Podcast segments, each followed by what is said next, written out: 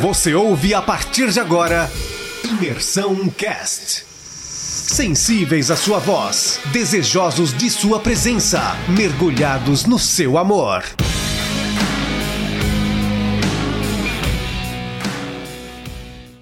Hoje a gente vai falar sobre Gênesis 35, que começa o capítulo com Deus falando a Jacó. É, Deus ele fala a Jacó exatamente isso: Levanta-te, sobe a Betel, habita ali. Em Betel erguerás um altar a Deus que apareceu quando fugias da presença do teu irmão Isaú. É, depois disso, depois dessa ordenança de Deus, é, Jacó ele se reúne com toda a sua família e ordena a todos eles que lance fora sobre lance fora todo todos os seus deuses que eles tinham, é, as imagens e também tudo que refletia aquilo que era pagão. Além disso, ele, ele também manda o povo se purificar e, e pede para o povo também mudar suas roupas. É, ele avisa o povo que eles iam partir dali e iriam para Betel. E, e, lá eles iriam levantar um, um altar a Deus que, que seria o agradecimento por, por Deus ter socorrido de todas as angústias que Deus tinha livrado Jacó.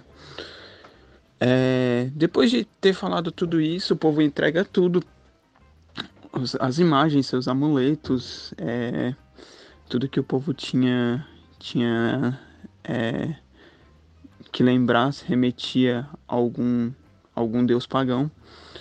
E Jacó enterra tudo aquilo dali e tal. E o povo se levanta e parte para Betel.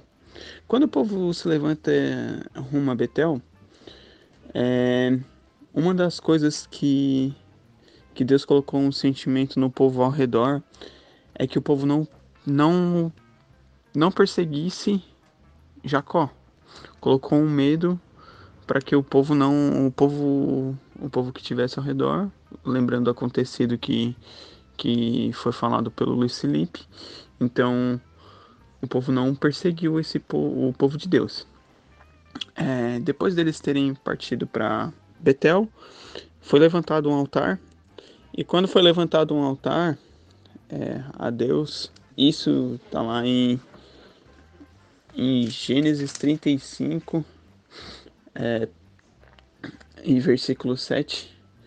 Então ele, ele faz um agradecimento a Deus. Então logo depois morre a Débora. Débora que era a ama de, de Rebeca. A ama de Rebeca, quando ela morre, ela é enterrada no, no sul do, de Betel. E ali começou a ser chamado Alon Batuque, que seria Carvalho das Lágrimas. É, depois disso tudo, Deus aparece novamente para para Jacó. E quando reaparece para Jacó, é, Deus ele profetiza sobre a vida de, de Jacó.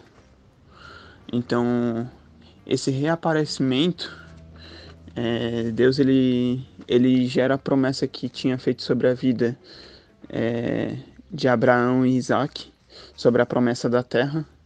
É, abençoa chamando ele de, de Israel, firmando ele sobre esse nome tanto que ele é chamado até os dias de hoje, isso no versículo 10.